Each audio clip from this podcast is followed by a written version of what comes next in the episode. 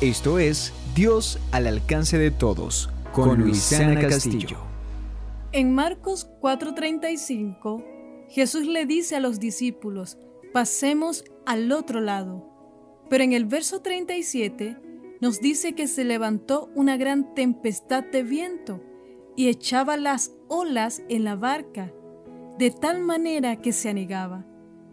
Qué situación tan desesperante. Tan solo imagina una barca en medio del mar siendo azotada por una gran tempestad. No era cualquier tempestad, y para completar, las olas caían dentro de la barca. Ya estaba a punto de hundirse.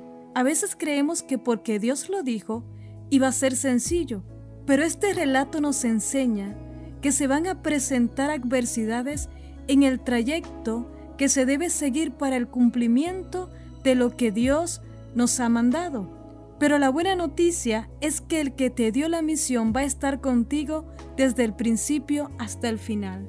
Los discípulos despertaron al maestro diciendo, ¿no tienes cuidado que perecemos?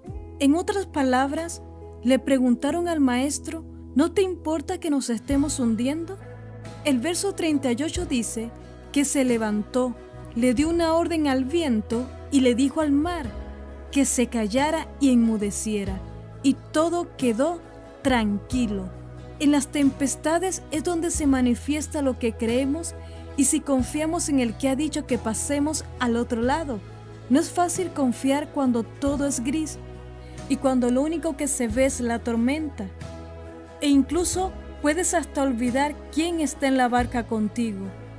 Los discípulos después se decían uno al otro, ¿quién es este que aún el viento y el mar le obedecen? Si Jesús está en tu barca, llegarás al otro lado.